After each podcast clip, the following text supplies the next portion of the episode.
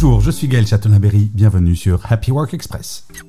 Vous ne le croirez peut-être pas, mais en moyenne, nous passons 18 heures par semaine dans 17,7 réunions.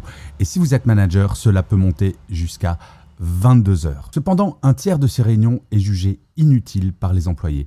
Ce gaspillage de temps a un coût colossal qui a été évalué à environ 25 000 dollars par an et par employé, soit plus de 100 millions de dollars pour les grandes entreprises.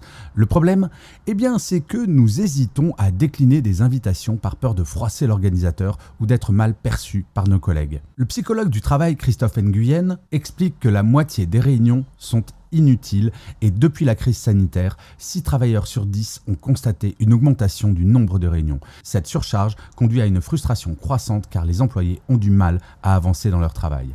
Les réunions excessives peuvent également être le syndrome d'un manque d'autonomie au travail et d'une culture de la peur de l'erreur.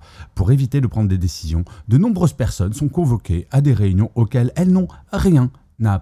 À mon sens, il est temps de reconsidérer la façon dont nous organisons nos réunions et de réduire ce gaspillage de temps et d'énergie. Non? Merci d'avoir écouté cet épisode. N'hésitez surtout pas à vous abonner. Vous serez tenu au courant du chiffre du jour de demain.